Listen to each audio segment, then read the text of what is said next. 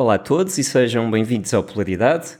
Hoje voltamos a um dos nossos temas preferidos, como pôr o empreendedorismo ao serviço do bem comum.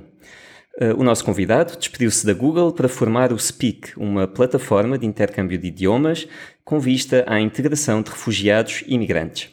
Numa altura em que a chegada de refugiados não tem fim à vista e em que os movimentos xenófobos crescem, fomos à procura de exemplos positivos de inclusão.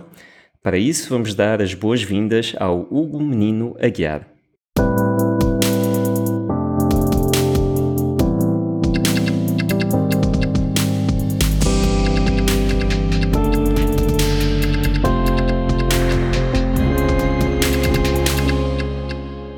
Olá, Hugo, bem-vindo. Olá Henrique, obrigado, obrigado pelo convite. Ora, essa, uh, obrigado por teres uh, dado um bocadinho do teu tempo para, para falar deste tema que é sempre tão, tão urgente e tão, que não quero mais falar. Já lá vamos mais a essa parte de, dos refugiados e da, e da, integração, mas antes disso queria voltar um bocadinho atrás e começar um, por tentar perceber como é que isto tudo apareceu. Eu sei que tu começaste a, fazer voluntariado muito cedo, tinhas 14 anos, segundo sei. Uhum. Um, o que é que te motivava nessa altura? Já, já, já tinhas interesse por esta área da integração ou, ou assististe a alguns episódios que te fizeram interessar-te por esta área da integração, integração dos refugiados? Um, olha, é uma, é, uma, é uma boa pergunta, mas eu acho que isto no limite até é uma coisa um bocado egoísta, porque eu comecei a fazer voluntariado um, no vinho, uh, mas era porque me sentia bem comigo mesmo. E então, na verdade, o tema uh, não, não era escolhido de uma forma muito bem pensada, porque eu fiz coisas diferentes. Uh, fui voluntário na União Zoófila uhum. de Leiria, na altura, trabalhei com a Quercus, com, com, com outras organizações. Depois, quando fui para Lisboa, também com 18, fui para, para o Jardim Zoológico. Pronto, havia uma parte que era animais e natureza que me sempre uh, fascinou, uh, mas, mas eu acho que é a experiência de uh, contribuir para uma coisa positiva deixava-me com um nível de bem-estar um bocadinho superior ao normal e era por isso que eu procurava experiências deste tipo. Uhum. Uh, podia ser futebol, podia ser World of Warcraft, como era para alguns amigos meus, para mim era, era isto uh, em alguns sim. momentos do tempo. Portanto, sim, foi uma, uma coisa mais ou menos natural. Uhum, sim. Uh, eu acho que não há mal nenhum nisso de, de haver uma certa, um certo ato egoísmo nessa, nesta coisa de fazer o bem, não é? Uh, acho que uh, não, Sim, é, não, é, lá, não é uma má é... motivação.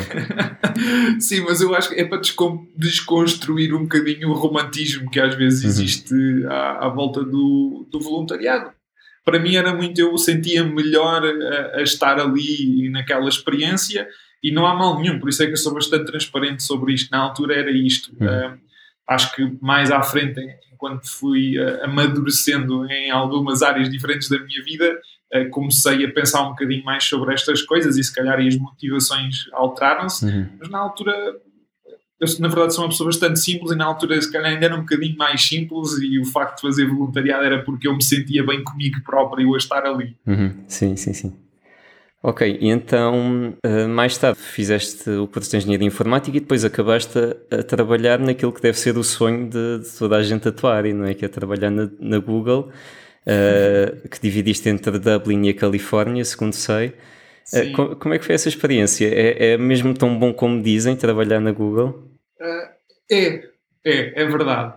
pronto, eu fiz o meu percurso académico na verdade não há muito especial aí, eu tirei engenharia informática, fiz a licenciatura e o mestrado, eh, era bom aluno, eh, depois comecei a trabalhar na OutSystems, que é uma multinacional portuguesa, eh, e depois fui parar à, à Google, o passo para a Google foi um bocadinho relacionado com o que tu estavas a dizer, na altura quando eu estudava, a maior parte dos meus colegas, ou todos nós gostariam de trabalhar para uma empresa como a Google, e portanto, quando me foi apresentada a oportunidade para ir para a Google, eu não fui muito original uhum. e a resposta foi, foi positiva e abracei esse desafio. Um, havia e há, por acaso não sei se há tanto como havia na altura um buzz sobre o quão fixe é trabalhar sim, na Google. Sim, sim, sim, é famosíssimo, não é? Mas, é, mas, mas, é, mas, mas eu valido, valido tudo e acho que há coisas que não se sabem sobre trabalhar numa empresa como a Google uh, que ainda são mais poderosas do que aquilo que se vê por aí, não é? Não é só os perks e os seguros de saúde e o facto de te ajudarem em, formação e a seres melhor amanhã e, uh, e teres um, uh, o Thank Google is Friday com bebida à, à sim, descrição sim, sim. e tudo mais. E misturar um uh, bocado de lazer e trabalho, não é? Segundo claro, consta. Um, porque pronto, eu sou também uma pessoa com os pés na terra. É um ambiente competitivo, são pessoas muito boas que vão para ali com ambição de carreira e portanto essa parte que se calhar pode ser a, a menos fixe, eu vejo isso como positivo, não é? Para mim, essa lente é positiva.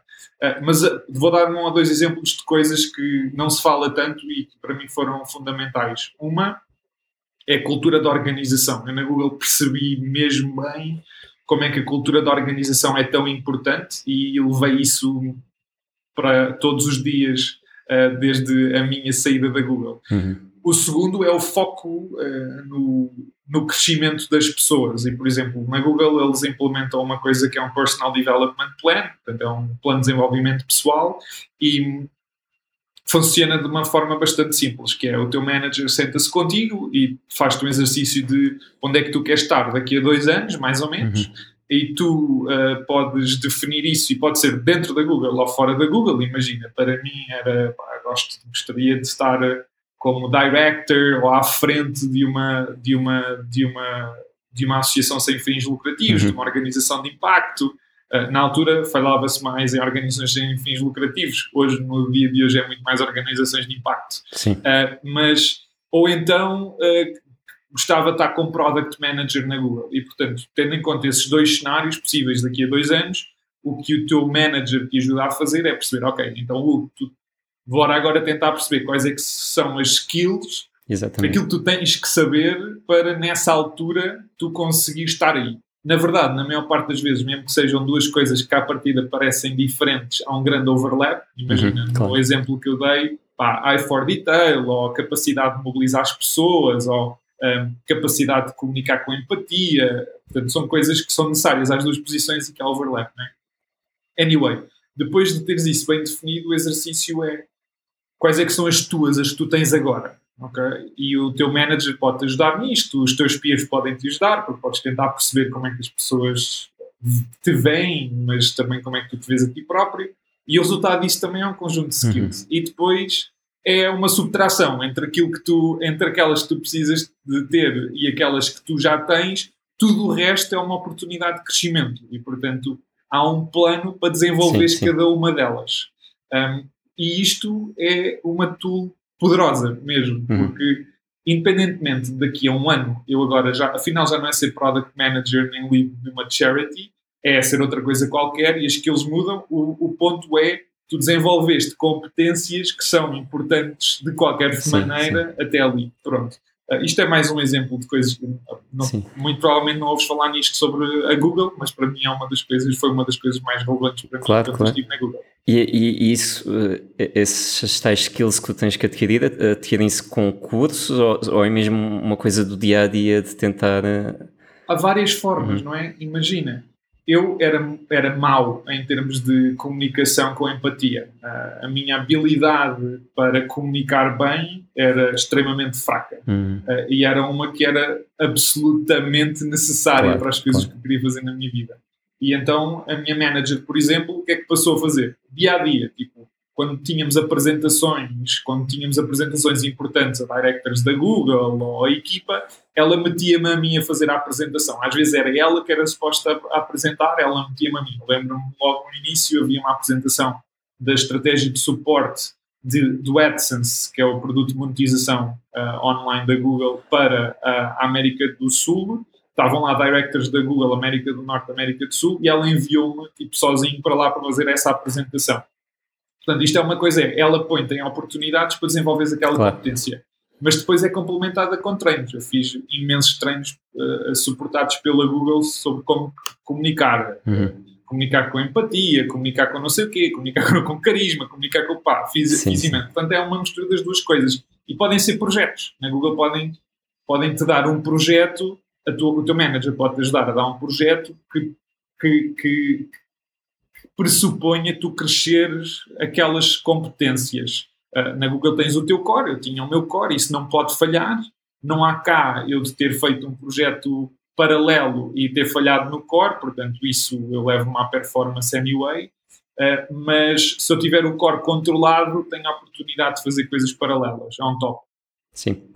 Ok, então no meio disso tudo, uh, acabaste por te despedir da Google, se calhar quando ninguém esperaria, não é? Como é que surgiu essa ideia de de repente dedicares a esta área social e trabalhares eh, na área do, da integração de refugiados? Há aqui alguma consistência, na verdade, porque eu, parti, eu desde muito cedo sempre gostei de, da transformação, de conseguir ajudar alguma coisa, alguma pessoa a ficar melhor amanhã. Um, e portanto, isso uh, sempre, sempre esteve em mim mas também esteve em mim sempre a ideia de que isto era um hobby. Portanto, não, é, não fazia parte das possibilidades que eu tinha para mim uhum. viver de forma profissional uh, o impacto. E mais tarde, quando estava na Google, comecei a perceber que se calhar isso era possível. Na verdade, eu acho que esse momento marca o momento em que muitas pessoas com histórias muito parecidas começam a fazer o mesmo a partir daí. Eh, porque eh, a verdade é que é um momento em que se precisavam de alguns exemplos e se precisava de perceber que impacto ou transformação, organizações sem fins lucrativos não são só assistentes sociais e PSS. Uhum. Precisamos os melhores do mundo em cada, em cada vertical nisto, nesta luta. Sim. Uh, e, há, portanto, há que profissionalizar também, claro, não é? Essa... Claro. E então, é, é, não pensei muito sobre isto, não é? O que me motivou de uma forma muito clara é eu já fazia isto em paralelo, portanto, o meu hobby continuava a ser uh, projetos de, de, impacto e, de transformação, e, e, eu, em paralelo, já estava, na verdade, uh, em desenvolvimento do Speak, usava as minhas férias, as minhas horas antes de ir para o trabalho, as minhas horas depois de sair do trabalho, para, para isto, porque era a minha paixão, eu gostava daquilo, e há um momento em que eu, em que eu penso eu nunca vou ser o melhor possível de mim dentro da Google quando tenho coração ou muitas outras horas pensadas a outra causa. Uhum. Portanto, eu nunca vou saber o que é que é o meu melhor de mim profissionalmente aqui. Portanto, isso matava-me aos poucos, porque, pá, ok, eu tive uma ascensão na Google e tive alguns prémios e progredi na carreira, mas tinha sempre o fogo. E se eu tivesse 100% aqui? Aí, se calhar, e, e, portanto, eu nunca vou saber isso, porque tinha a cabeça e o coração no outro lado. E por outro lado, era um bocado aquela era fear of missing out, que era eu, eu também nunca vou saber se o Speak ou se um projeto vai funcionar uh, se eu não estiver lá 100%, porque claro. falhares quando tu dás 20% não é falhares, é deste 20%. Exato.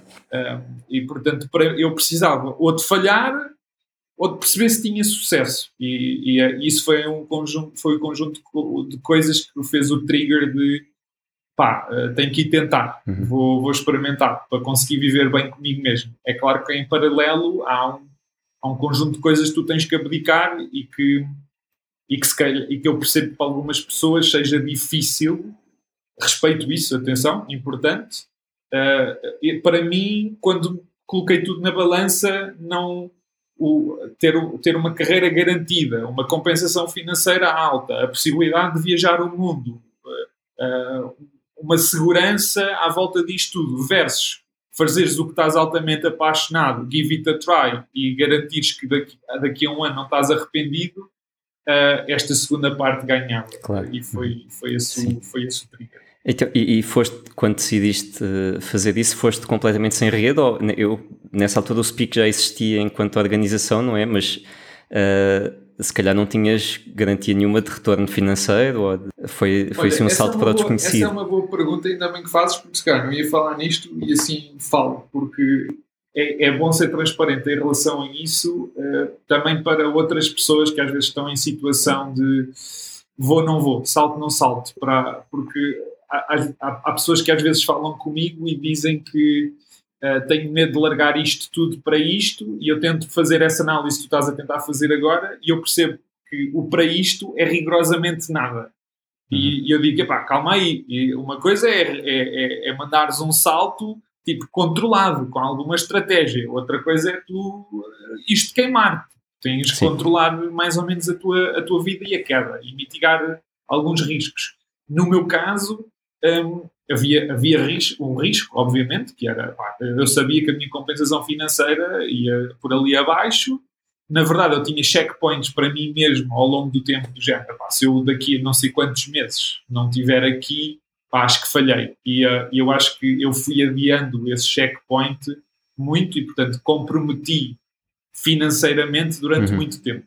Um, mas eu não dei um, um, salto, um salto totalmente tipo para não trabalhar. Atenção, eu primeiro eu, eu tinha, tinha o SPIC estava integrado numa associação que, da qual eu era presidente na altura.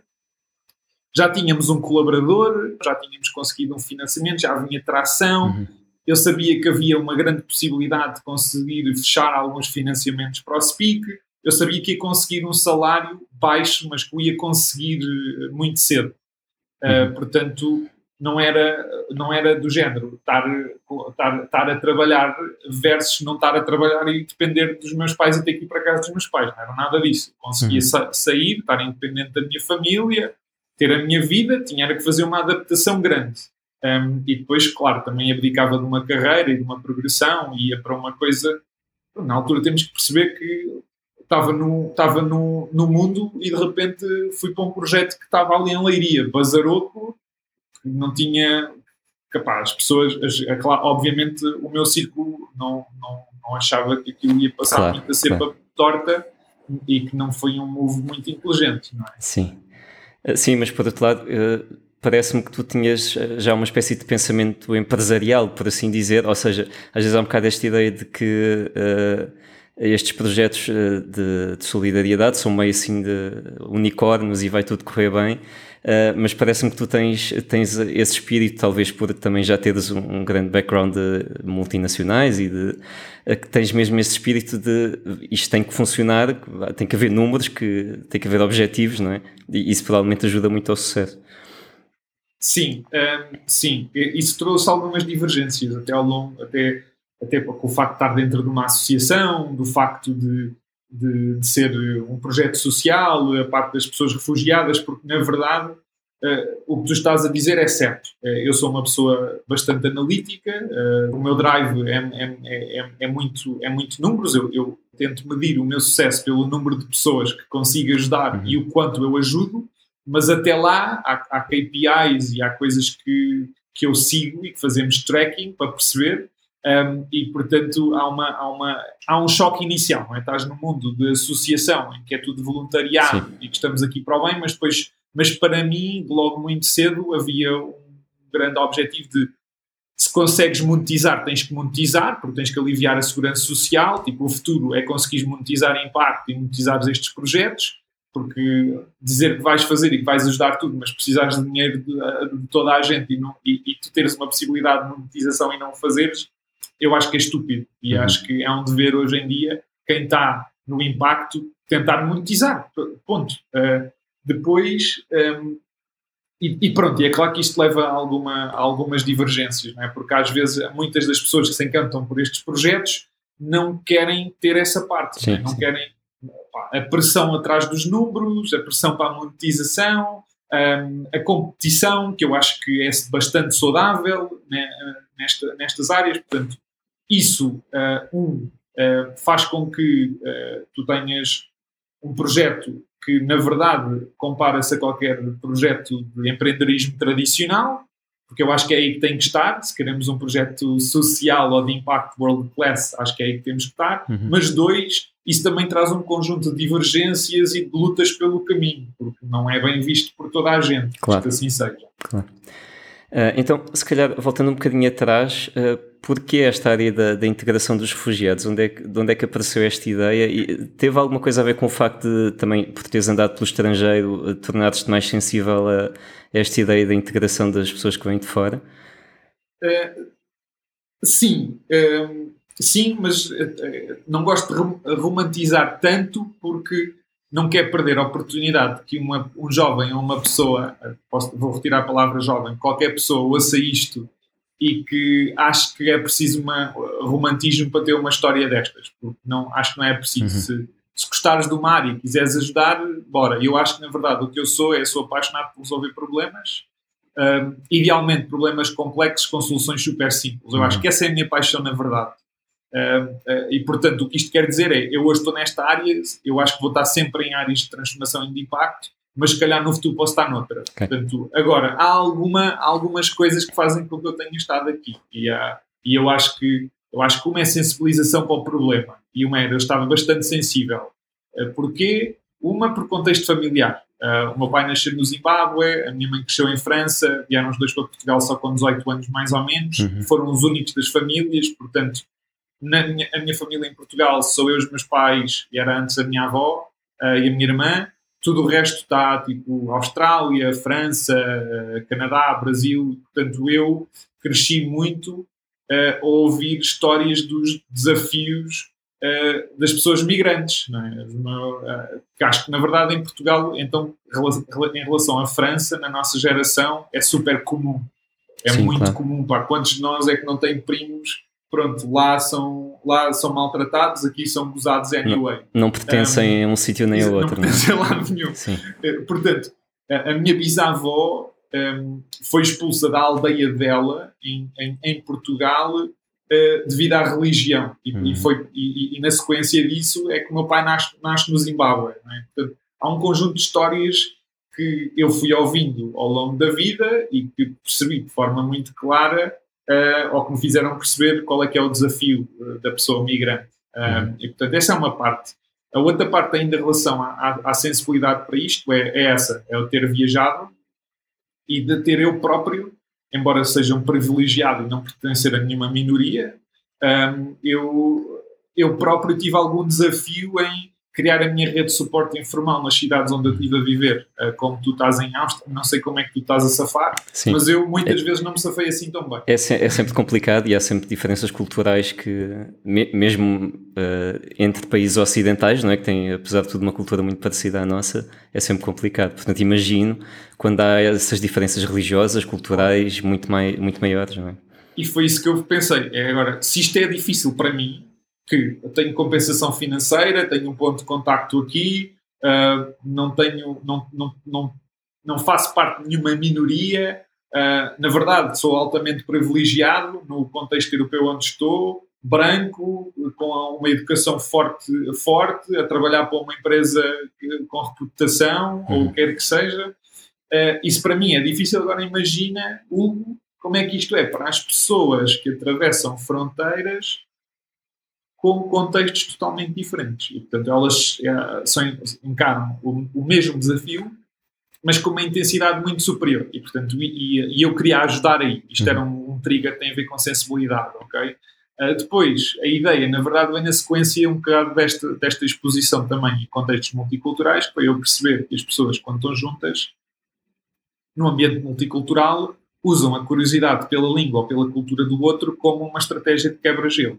Uhum. Estão a ver um copo e dizem, ah, como é que diz cerveja na tua língua? Ou cheers, ah, como é que diz cheers na sim, tua sim, língua? Sim. Saúde. Ou, olha, como é que tu cumprimentas no teu país? Tipo, e, e então a minha ideia é, será que podemos usar esta curiosidade de estratégia de quebra-gelo meter aqui uma, uma, uma, uma metodologia que ajuda a aproximar as pessoas. Pronto, isto foi o primeiro trigger para, ok, bora fazer um intercâmbio de línguas e de culturas. Uh, portanto, vamos meter um objetivo em comum, que as pessoas tenham um objetivo em comum, num lugar de igual para igual e tentar perceber se, há aqui uma, se, as, se as relações uh, começam a aparecer, estas relações de lealdade, suporte, uhum. ajuda, amizade. Pronto, era, era, este foi o a primeiro pressuposto que queríamos validar. Sim, uh, eu, eu acho muito boa ideia uh, usar a língua, que é uma coisa tão, tão nossa e tão, uh, que é tão natural, não é? Já agora deixo aqui a ideia para algum empreendedor que nos esteja a ouvir. Eu adorava participar numa, numa coisa semelhante, mas com a troca de experiências gastronómicas. Uh, eu, eu, eu que sou, sou louco por comida. Um, mas se calhar ia então pedir para, para explicares um bocadinho melhor como é que funciona o Speak. Então já percebemos que é, que é com base na língua, mas eh, queres explicar um bocadinho mais detalhe? Sim, eu vou, vou dizer de uma forma bastante simples e depois afunilamos um bocadinho para dar alguma, algum, algum contexto a isto. Mas, como te disse, problemas complexos e, e soluções simples é uma coisa que me atrai e, e o Speak é uma solução extremamente simples pelo menos à primeira vista, para um problema altamente complexo que é a exclusão social de pessoas migrantes e refugiadas. Um, então o ponto aqui é, é, o Speak é um intercâmbio de línguas e culturas. As pessoas podem se inscrever para aprender ou para ajudar outros a aprender línguas uh, e podem participar em eventos. Portanto, de uma forma muito simples. Imagina se o Speak existisse em Viena, ainda não existe. Tu estavas aí, Henrique, e podias, ok, ir ao site do Speech, entravas em Viena, ou irias estar no contexto de Viena, poderias te inscrever para o grupo de austríaco, por uhum. exemplo, uh, mas também podias te inscrever para ajudar outros a aprender português. E então, às segundas, imagina, estás no grupo português e às quartas estavas no grupo austríaco. Um, e, uh, e, e depois, ao longo da experiência, tu vais seguir uma metodologia que é essencialmente através de jogos e de dinâmicas que são feitos para, na verdade, tu estares a conhecer o outro para além de estares a, a progredir na aprendizagem da uhum. língua. Ponto. É isto o speaker. O que é que nós fazemos estrategicamente? Nós estamos a usar a motivação ou a necessidade que uma pessoa tem para aprender a língua, a, a, a língua, uh, e estamos a colocar pessoas em grupos de igual para igual, com um objetivo comum, com uma probabilidade alta de criarem relações, essas relações de suporte, lealdade e uhum, amizade. Uhum, Portanto, usamos a língua como um meio uh, e não como um fim em si mesmo. Para nós, a língua é um meio para tu fazeres amigos e relações meaningful uhum. uh, aí em Viena. Porque sabemos no momento em que tu tens uma rede de suporte informal que é bastante eficiente e efetiva, tu sais de uma situação de isolamento ou de risco de isolamento para uma situação onde isso já não existe e tens pessoas a quem podes partilhar desafios, pedir ajuda para traduzir documentos, perguntar onde é que, onde é que compras comida de qualidade e barata, etc, etc, sim, etc. Sim. Claro. E hum, ainda sobre a aprendizagem propriamente dita, já disseste que é muito à base de jogos, mas há, há algum programa, há, há, conteúdos específicos ou é mesmo deixado completamente ao critério de quem, de quem organiza as atividades? Não, nós temos uma metodologia que seguimos. Uh, agora temos grupos que seguem uma progressão de básico 1, básico 2, básico 3 e conversacional. Há outros que só temos básico e conversacional. Uhum. Uh, mas há, há tópicos por sessões, cada grupo tem 12 sessões, as 12 sessões têm temas, um, e portanto há uma, e há uma metodologia eh, já feita e está sempre a iteração, na verdade, uhum. estamos sempre a, a iteração. Uh, na verdade, para a semana estamos a lançar, uh, vamos lançar esta semana a nossa mobile app, que vai, na verdade, aumentar 100% o tipo de interações que há no Speak.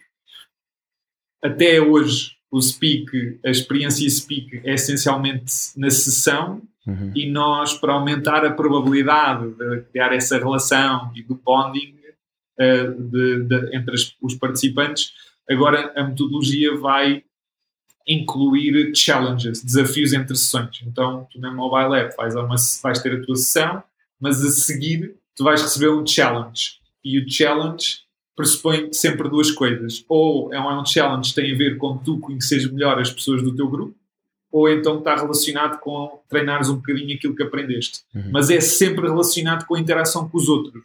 Imagina, na primeira sessão é sobre apresentações. O challenge é tu apresentares-te uma curiosidade sobre ti e quando acabas o challenge aquilo é automaticamente postado no chat que tens com o teu grupo. Portanto, o grupo okay. está sempre nos challenges a conviver. E, e, pronto, isto só para dizer que a metodologia está sempre em evolução, nós estamos sempre a, levantar, a, a, a inventar coisas novas para tentar melhorar, obviamente. Sim. E tem, como estavas a dizer, tem uma grande componente tecnológica, não é? Já falaste aí da app. Eu sei que vocês têm, têm esta filosofia de funcionar simultaneamente online, online e offline, não é? Tem os encontros presenciais offline mas depois tudo o resto uh, é como que descentralizado ou, ou, ou, funciona virtualmente, não é? Queres explicar um bocadinho melhor como é que isso funciona e, e porque é que decidiram Sim. assim? Olha, uh, o Speak inicialmente uh, tinha duas bandeiras que nós usávamos e que não comprometíamos. Como era?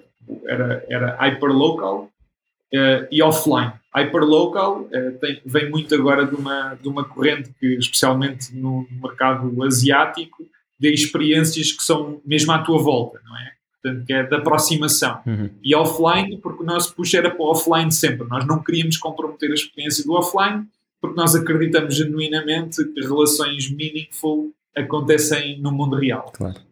Infelizmente, eu sempre disse que nós não íamos ter online, mas a pandemia não nos deu outra hipótese nenhuma. Sim. Uh, e, e, e, e, portanto, nós tivemos que passar para online e mudámos a metodologia, como deves imaginar.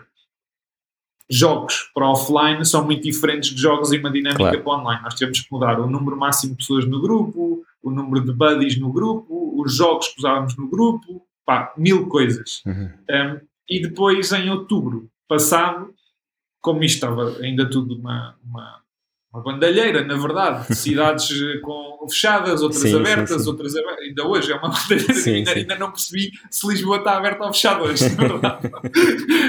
Portanto, como nós não conseguimos fazer tracking a isto, resolvemos deixar híbrido. Então, as pessoas que que lideram o Speak na cidade, já podemos falar sobre isso, mas o Speak agora, hoje em dia é replicado por quem quiser. Tu podes replicar o Speak em Viena e ser uhum. o teu negócio social vai em Viena, ou uma organização pode fazê-lo aí. Portanto, essas pessoas também eh, deixámos a responsabilidade para essas pessoas decidirem que grupos é que metiam online ou offline. Pronto.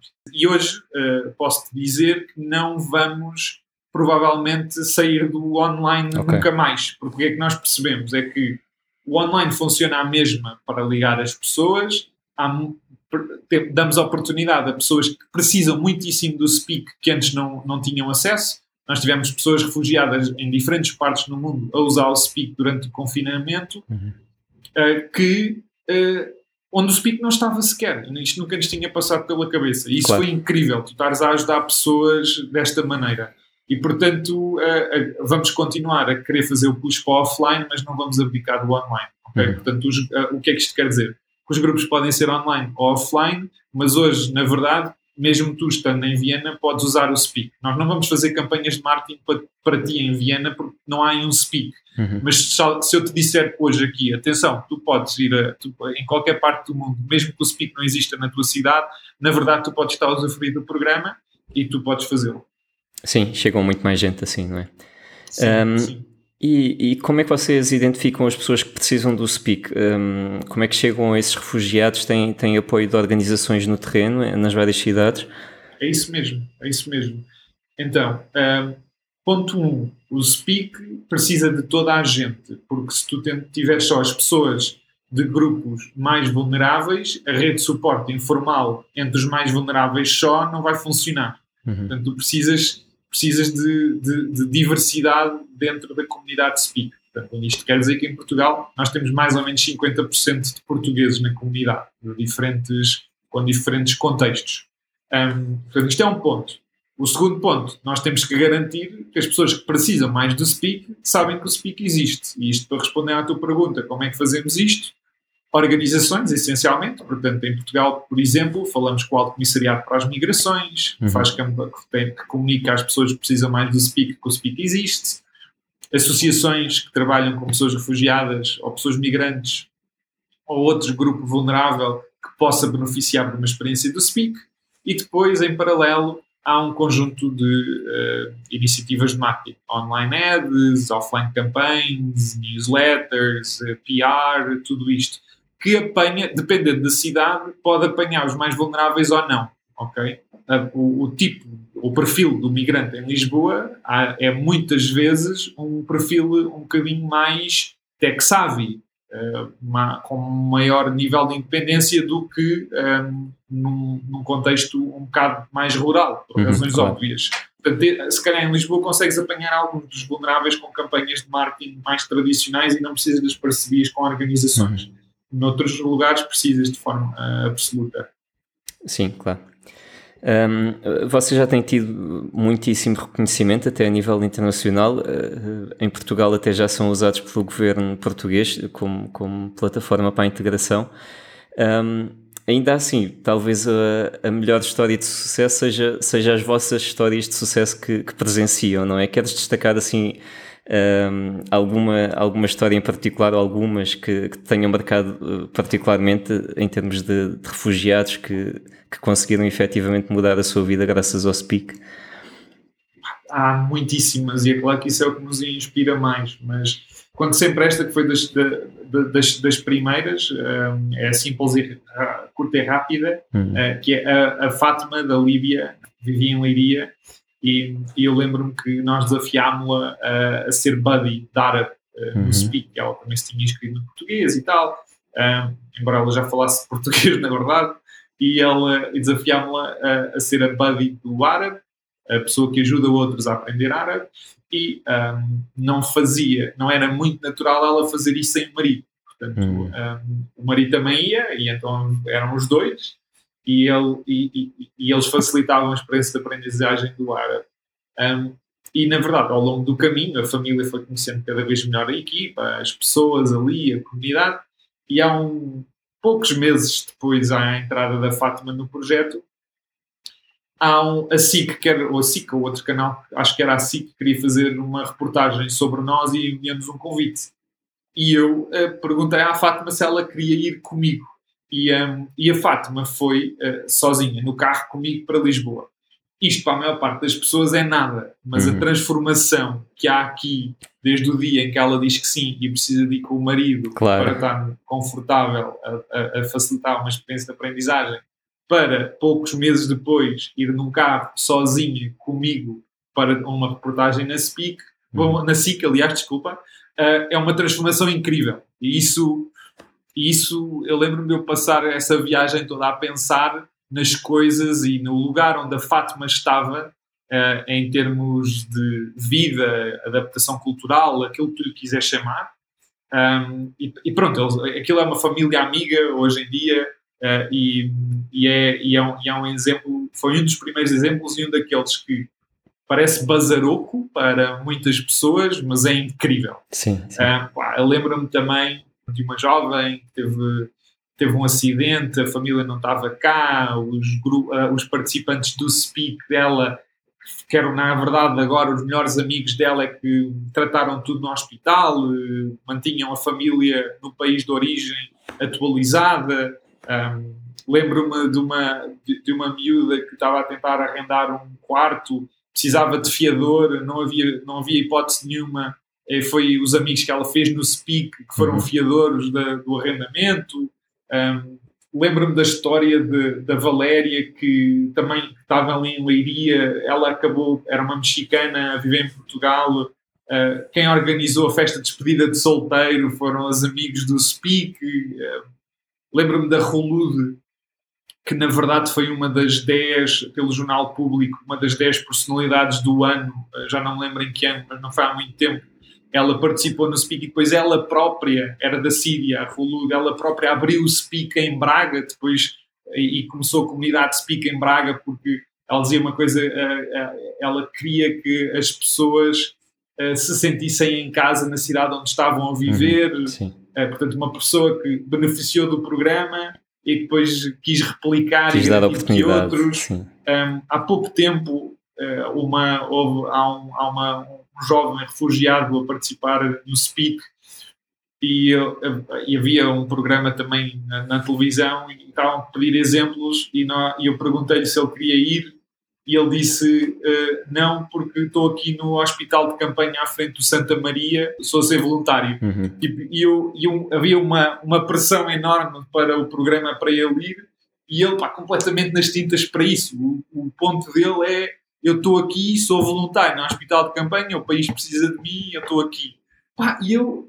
E, a, e a, a, estas pessoas incríveis, estas histórias incríveis, é uhum. claro que é o que me eh, dá energia e apaixona cada vez mais para estar uh, a tentar fazer o melhor possível no, uhum, no Speak. Sim, sim. Há centenas destas histórias, é incrível. Sim, sim.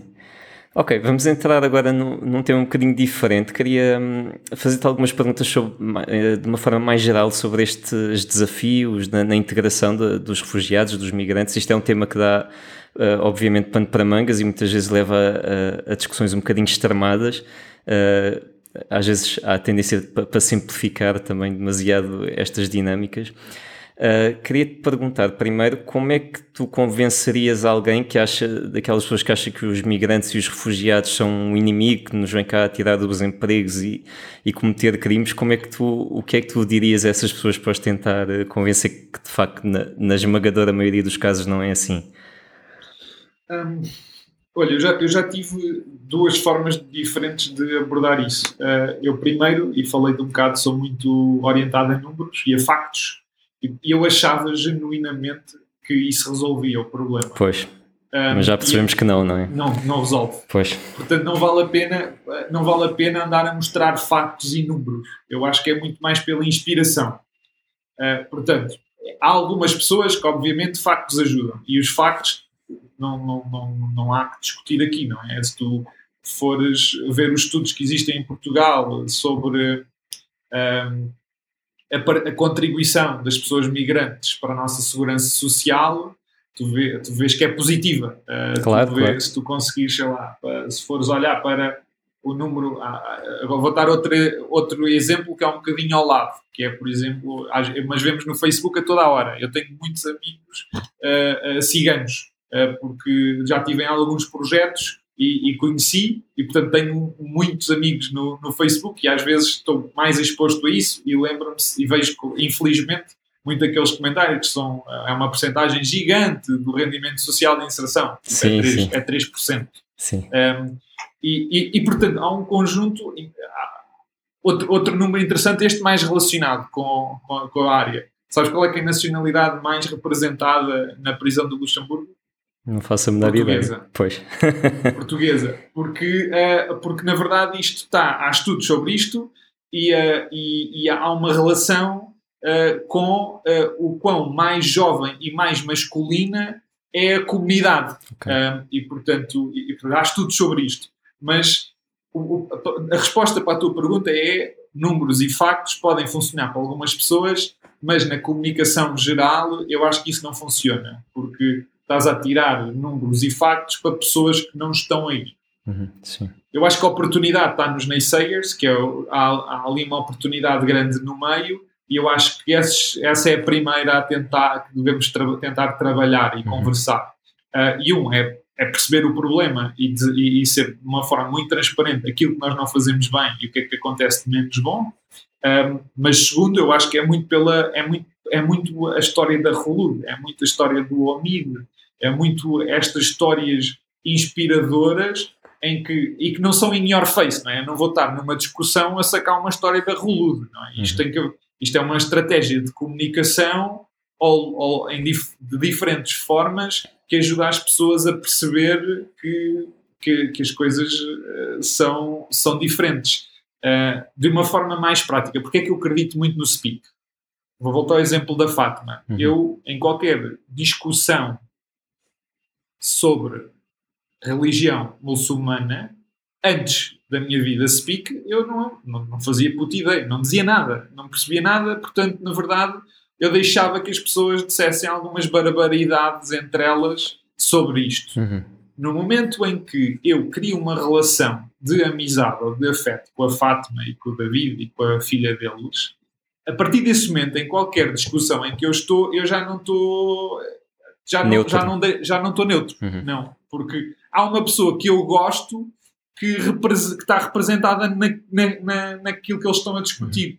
E eu acho que essa, isso faz toda a diferença. E, portanto, um, o caminho mais lento, mas mais forte, é este de colocar pessoas diferentes, de igual para igual, com uma probabilidade alta de criarem relação, seja através do speak, seja através de, de gastronomia, seja a tocar viola.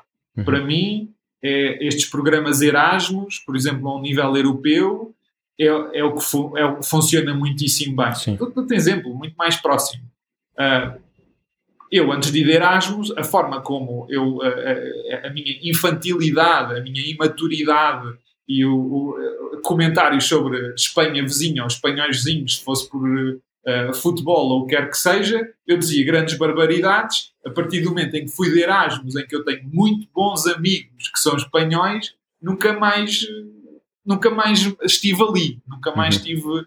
E portanto, isto é um exemplo muito mais natural e, muito, e que se calhar muitos mais portugueses percebem mais sim, facilmente. Sim, claro. Portanto, eu acho que este é o caminho onde. Agora, no dia a dia, nestas lutas ou discussões, seja online ou offline, um, eu acho que fazer acknowledgement do problema uh, e estar mais no centro e, e ter a, alguma capacidade e habilidade para perceber que o problema é complexo e que há diferentes soluções possíveis, é, é, acho que, acho que é, o, é o primeiro ponto. Portanto, eu, para mim, a estratégia é sempre ouvir primeiro, perceber, fazer o, o acknowledgement, uhum. conseguir que a pessoa entenda que eu concordo parcialmente com algumas daquelas coisas sim, sim. e depois, quando a ligação e o caminho está aberto, tentar uh, que o outro lado faça o, percorra o mesmo caminho que eu percorri durante aquela conversa. E isto é, se calhar, é, é, é, é demasiado abstrato aqui,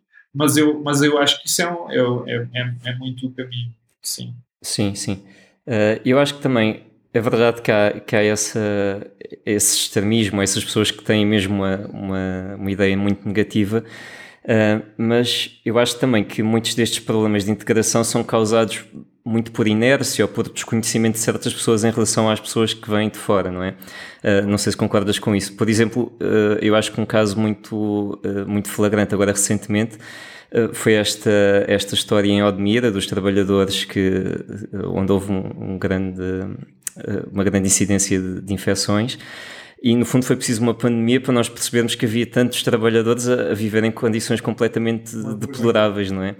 Será que se, se, essas pessoas já estivessem mais inseridas na comunidade, se houvesse um esforço para integrar melhor essas pessoas, em vez de as meterem em contentores uh, fora da vista de toda a gente, será que as próprias populações locais não, não se sentiriam mais envolvidas também em, em, em denunciar abuso ou, ou, ou, tentar melhorar as condições de vida dessas pessoas? Eu, essa, esse, essa experiência deixa-me um bocado sem palavras, porque, primeiro, é que eu não sei até que nível de crime é que não, não está aí do uhum. lado da população portuguesa, do, do uhum. host. Não é? Esse aí, portanto, isto não tem a ver com, com a pessoa migrante ou a pessoa refugiada estar a fazer um caminho de integração. Isto é um, isto é um abuso, é provavelmente um crime e é uma vergonha e, e não, não, claro, não há, claro. Acho que é, é quase paralelo, não é? Sim. Há pessoas que tomaram más decisões na vida delas, independente do, do quê, que é borderline ilegal ou totalmente ilegal. Uhum. Isso é um, é, um, é um, trabalho de justiça e ponto sim, final. Sim, sim é, porque há, há, isso da parte do, do emprega, dos empregadores, não é? mas depois há própria, as próprias populações, que somos todos nós, no fundo, que, estão, que são complacentes com isso, não é? Claro, não, e os, abu os abusos nos arrendamentos, e, uhum. isso, isso por acaso mostra é, é, uma história mesmo triste porque mostra o pior de nós. Não é? Então, estás com uma população vulnerável a abusar de uma população vulnerável. Portanto, obviamente que não estão reunidas as condições para um progresso de, de para, uma, para uma progressão de integração e de inclusão destas pessoas. Sim. Um, no fundo, há, há, dois níveis aqui em que se podem trabalhar. Um, um deles é, é, aquele em que a SPIC trabalha, que é a nível muito pessoal, não é? Tentar aproximar os dois mundos, pôr as pessoas a falar. Um, Há alguns casos de sucesso mais a nível governamental, ou seja, eh, há políticas, eh, por exemplo, há algum país que seja especialmente bem sucedido nessa área. Eh, eu penso, por exemplo, sei lá, em termos de planeamento das cidades, evitar que se formem guetos, esse tipo de coisas que, que é a nível mais macro, a nível governamental. O que é que está a ser feito e o que é que se pode fazer melhor nessa área? Sim. Só para terminar o exemplo de Odmira, queria dizer que o, o, exemplo Speak, na verdade, uh, aplica-se a estas coisas tipo Odmira. Porque se o Speak existisse em Odmira, isto tinha sido identificado. Exato. Porque se o Speak existisse em Odmira, estas pessoas estavam com outras pessoas e estas outras pessoas iam perceber, no fundo, percebe que estas pessoas migrantes iriam criar relação de confiança ao ponto de conseguirem ser transparentes e partilhar o que é que estava a passar na vida delas. E isso ia levantar bandeiras de atenção, há aqui a geneira, há Sim. muita geneira. E qual, qualquer pessoa com dois dedos de testa que ouça uma história, aquilo que se passou, basicamente, vai fazer barulho. E portanto uhum. aquilo não ia acontecer. E eu, eu sinto-me mesmo triste porque eu fiz um esforço uh, grande várias vezes ao longo dos últimos anos para irmos para Odmira longe de perceber o, o quão, uh, qual é que era a situação, Sim. o que eu sabia era os números, portanto eu sabia, eu, nós em, no SPIC olhamos muito para os números e tentamos perceber onde é que o SPIC poderia fazer mais sentido. E, então, e Odmira eh, aparecia num, como um mapa, como há ali quase um case study, há, claro, há claro. números ali desproporcionais. E então nós tentámos ir para aí. E acabamos, se eu soubesse o que sei hoje, tinha, feito, tinha lutado muito mais por uma ida para lá. Se calhar não fiz o que, o que podia ter feito para garantir que o Speak estava lá e se calhar se tivesse, honestamente, nada disto teria acontecido. Ou não teria acontecido desta forma. Então, ou teríamos sabido disto mais cedo. Sim, sim. A nível governamental, para te responder, uma das coisas que, pronto, nós estamos em, em Portugal, conseguimos fazer isto um bocadinho, é o único sítio onde conseguimos, se calhar, uh, estar um bocadinho envolvidos em política pública. Porquê? Porque temos um canal de comunicação, normalmente ou diretamente com a Secretaria de Estado, que agora existe para as migrações, que antes não existia, ou, um, ou o ministro a que tutela normalmente estas áreas em que nós conseguimos ser ouvidos, partilhar a nossa experiência. Uh, o, o Speak, já, já, já disseste, foi, foi, usado e é usado em diferentes contextos pelo governo uhum. de Portugal para a integração e inclusão de pessoas migrantes e refugiadas. Portanto, há coisas que, que nós fazemos e há coisas que nós partilhamos. Por exemplo, uh, quando começámos a receber uh, pessoas refugiadas, quando se levantou o tema Síria, o nosso processo em Portugal era muito de descentralização. Uhum. Uh, e, obviamente, isto, isto, é uma opinião pessoal, eu não represento o SPIC aqui, nem a opinião do SPIC, mas, uma, mas, mas para mim, nós tentámos, tentámos comunicar isso ao, ao um bocadinho transparente sobre descentralização, sim, mas para mim, por exemplo, a descentralização deveria ser pelo menos para capitais de distrito, uhum. porque descentralização ao ponto de ir para, uma, para um sítio onde não tens eh, ensino superior, não tens empresas claro. e há pessoas eh, que não estão tão expostas à, à multiculturalidade, pode ser muito mais difícil fazer um trabalho de inclusão do que noutros, não é? Portanto, uhum. opa, eu próprio não queria ir para algum sítio. Claro, claro Portanto, se eu não quero ir para ali, é legítimo que existam pessoas que não queiram estar ali também. Um, e, e isto é um exemplo de comunicação, às vezes alguma divergência entre aquilo que se faz e aquilo em que eu ou o speak acredita, uh, uhum. que às vezes são coisas diferentes. E levanto outra coisa, que é que não tem problema nenhum, as minhas opiniões também mudam. É? Às vezes eu percebo, olha, estava errado. Então aquilo que eu achava que era o certo, se calhar não, não era tão certo. Sim. Mas acho que, na verdade, em termos de política pública, acho que Portugal tem sido bom exemplo em muitas coisas. Uhum. Há outras que podemos fazer muito melhor e, e, e, e, a verdade é que há alguma clarividência sobre isso. Às vezes há algumas críticas de que só se fala das coisas bem, falam, eles falam das coisas bem por razões óbvias, mas não é que não saibam qual é que é o problema e não estejam a tentar tratar. Isto não quer dizer que não, se, não devam ser criticados à mesma, não é? Quem uhum. está a tentar, quem está na ação. Eu tenho tenha noção de que os problemas estão bem identificados. As soluções nem sempre são simples. São óbvias, claro. ok, só para terminar este tema, uma pergunta um bocadinho provocadora. Consideras que Portugal já é um país multicultural? Ou, ou, seja, uma coisa é ter muitas culturas a viver no mesmo sítio sem se cruzar, outra coisa é ter efetivamente eh, interações multiculturais. Uh, um exemplo que eu acho interessante é a música. Nós, em Portugal, acho que demorámos décadas a, até começar a integrar a, a, música africana assim no nosso mainstream, e, e apesar de, dessas influências estarem lá há muitas décadas. Achas que hoje em dia já há mais abertura para esse tipo de intercâmbios culturais, por exemplo, para, para pessoas que não chegam agora do Médio Oriente ou da Ásia? Uh, eu acho que somos um bocadinho mais multiculturais uh, do, que, do que fomos há, no, no passado. Acho que não somos multiculturais, nem, a nível, nem de comparação com, com o nível europeu, nem e, e, tipo, a, a, a década, a, a, nem sei quantos anos é que estamos de distância do mundo como os Estados Unidos. Sim, Porque sim. eu acho que a Europa está, em termos de multiculturalidade, está mesmo muito atrás dos Estados Unidos. Quando estás nos Estados Unidos, tu aí percebes mesmo o que é que é multiculturalidade. Um, e, uh, e eu acho que aqui na Europa é um bocadinho mais difícil e em Portugal é muito mais difícil. Agora, Sim. há locais multiculturais que não são guetos. Por exemplo, a, a moraria é, uma, é, um, é um espaço multicultural. Tem muitos, tem muitos portugueses ali, há multiculturalidade uhum. ali, há convivência, uh, há, há coisas que eu acho que é um, é um, é um, é um lugar onde, onde bastante diferente da maior parte dos lugares em Portugal, onde há zero multiculturalidade ou há mesmo muito pouca. Um, e pronto, mas acho que até uh, com um, as pessoas de origem uh, de países uh, uh, lusófonos, nós ainda temos um caminho muito longo a percorrer.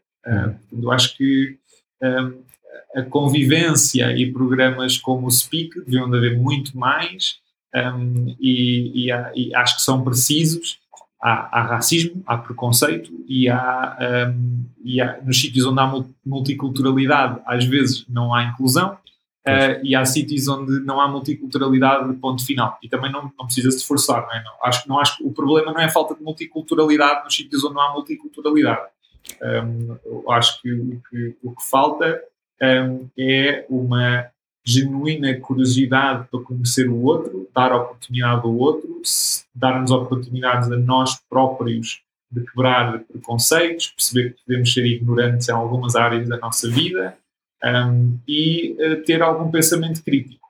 Um, e, e, pronto, depois é, é, claro que isto pode ser acompanhado por política pública, projetos, estratégias de município e, e, e, tudo mais.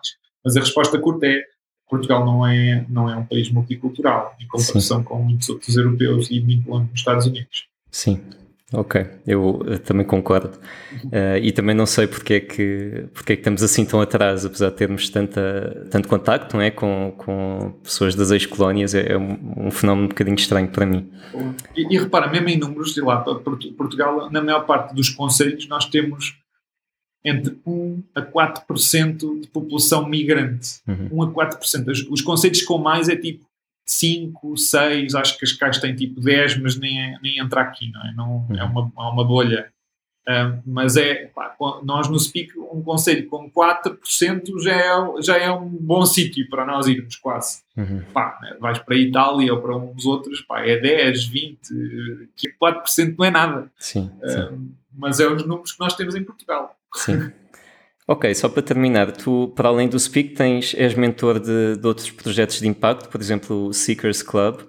Uh, isso é uma responsabilidade que tu sentes para tentar inspirar os mais jovens? Qual é assim a, a, mensagem que lhes tentas passar cada vez que contactas com pessoas mais jovens?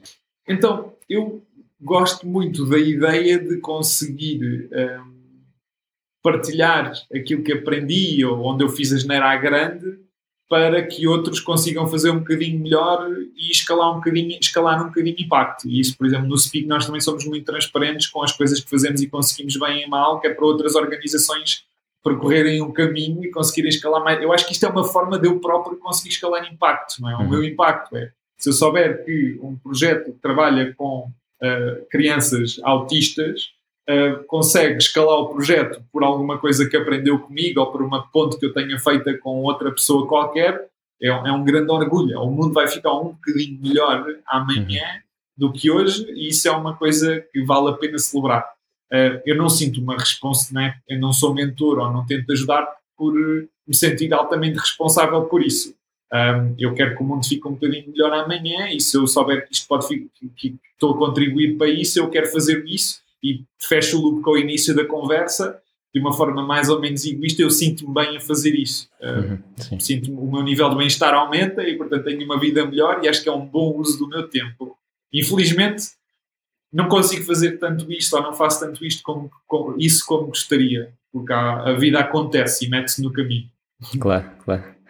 Ok, Hugo, muito obrigado, gostei muito desta obrigado, conversa. Entretanto, podem saber mais sobre o Speak e também inscrever-se como voluntários, se quiserem, em www.speak.social eh, ou no Instagram, também speak.social.